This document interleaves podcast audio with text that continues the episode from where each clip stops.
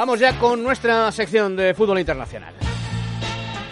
Ya sabéis, como siempre, las mejores ligas internacionales al detalle. Buenos partidos en Europa este fin de semana, los que se van a disputar y los que ya lo han hecho este viernes. Por ejemplo, la victoria abultada 0-6 del Paris Saint-Germain y la victoria del Liverpool 1-2 en campo del Chelsea. Además, este fin de semana, la visita del United de Mourinho a casa del Watford el domingo, un Fiorentina-Roma por la noche la jornada dominical y antes en Italia, el gran derby del país, el partido que se considera como el clásico Azzurri, el Inter Juventus en San Siro. Y para terminar, y hablando de la Roma, un recuerdo y homenaje para un tipo único casi en el mundo del fútbol, Juanma, un luchador que en 11 días cumple 40 años y que siempre ha defendido los colores hielo rosa del equipo capitalino, Francesco Totti.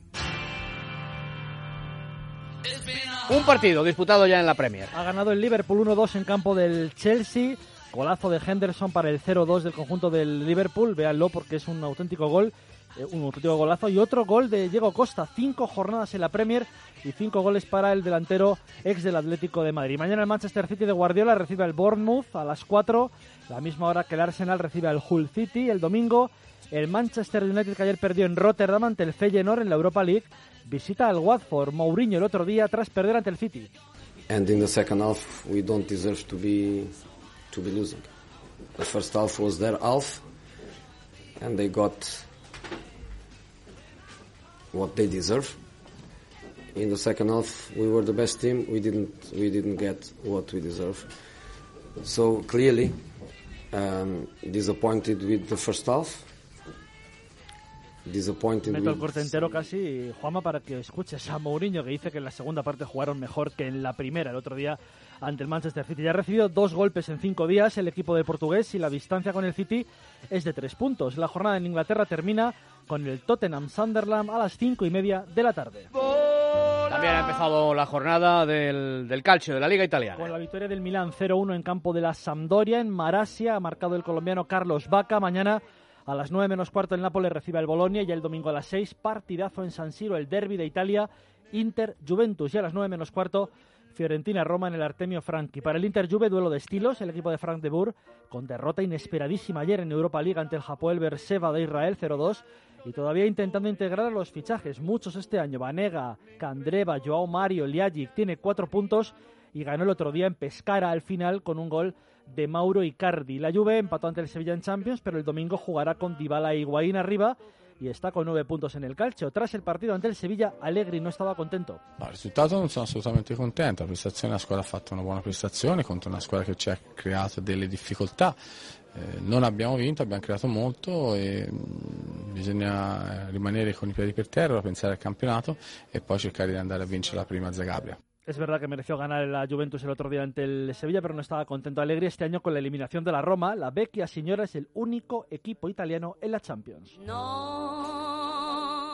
Y ha jugado, vamos, más que jugar, ha arrasado el Paris Saint-Germain en Francia. 0-6 ha ganado, ha goleado en Caen y se coloca con 10 puntos en la clasificación. Cuatro goles de Cavani, los cuatro en la primera parte.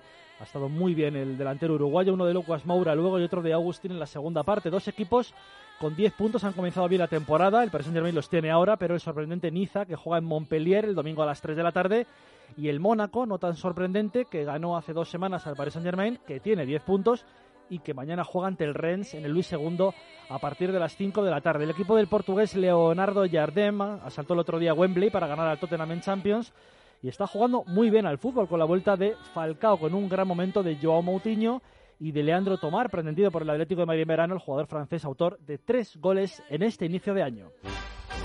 El Bayern ya le saca tres puntos al Dortmund y solo se llevan dos jornadas. Mañana los dos equipos favoritos para ganar la Bundesliga se miden a rivales fáciles en casa. El Bayern recibe al Ingolstadt y el Borussia Dortmund al Darmstadt. El fin de semana pasado el Dortmund perdió en Leipzig y parte con desventaja nada más comenzar. El Bayern sin embargo, venció en campo del Salke 0-2. Lewandowski abrió el camino. Ja, wir, wir, wir haben heute per Mal äh, genau wie im ersten, erste Tor probiert spielen.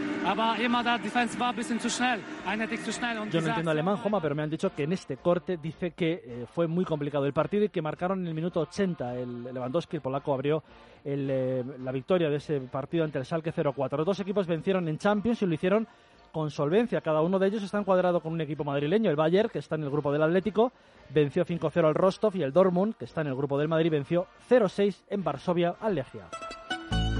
Hablando del fútbol portugués, hombre, lo más reciente que tenemos es la visita del Sporting de Portugal, que dio, sinceramente tengo que decirlo, una magnífica impresión en el Bernabéu. El equipo de Jorge Jesús ha ganado los cuatro encuentros en la Liga Vecina y el miércoles perdió por la mínima en Madrid. Este fin de semana, el domingo a las 9 y cuarto, juega en campo del Río Ave y sus dos perseguidores con 10 puntos, Benfica y Braga, juegan en Daluz el lunes a las 9 de la noche. El Sporting de, es Sporting de Portugal, es la eterna lucha desde el país vecino porque se suele decir Sporting de Lisboa. Nos lo aclaró Joao Picanzo de la televisión del club el martes en el primer palo. Sí, sí, sí, es una, es una de, las grandes luchas del presidente Bruno de Carvalho, que eh, quiere que toda Europa y todo el mundo um, deje de, decir Sporting de Lisboa. Eh, eh, lo entendemos que, que, en España se dice muchas veces Sporting de Lisboa por culpa del Sporting de Gijón. Y hoy terminamos homenajeando a uno de los grandes del fútbol italiano, no, del fútbol mundial. Sí, y que en 11 días cumple 40 años. Francesco Totti ha sido fiel a unos colores, los rosa, rojo y amarillo de la Roma, a una ciudad, la capital, donde ha permanecido toda su vida porque nunca se fue de la escuadra capitalina. Desde niño, desde que entró con 9 años en el equipo allá por 1985. En 1992, ya como internacional sub-16, le marcó un gol a México en la Copa del Mundo Juvenil. Ataca Totti, saca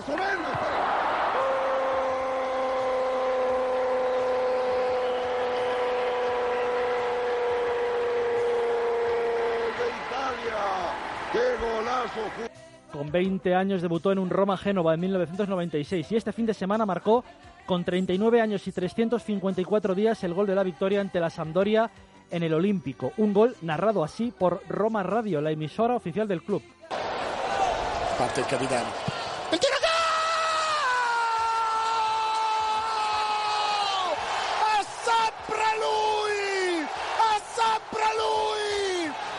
Un Francesco Totti que escribió una carta a los aficionados diciendo, entre otras cosas, que agradecía todo lo que era a este club y en el que detallaba que tuvo ofertas varias en muchos veranos consecutivos para pero que él se debía a este equipo. Totti es la Roma, nunca cambió de aires, aunque le tentaron y posiblemente hubiera sido Juanma mejor jugador, pero él prefirió ser único, ¿no? Ahora no hay un día que pasee por la ciudad eterna y no le paren miles de personas. Ma è campo quello che decide che l'ultima parola aspetta al campo. Se io sto in queste condizioni e come ho detto prima la testa mi porta a fare questo, smetto?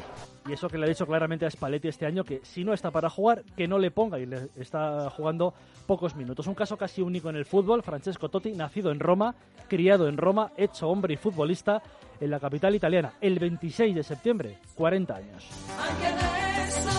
Pues felicidades desde aquí a un grande, sí señor. Francesco Totti, leal, no es habitual. Hoy en día en el mundo del fútbol, este mundillo en el que los contratos se firman para romperlos.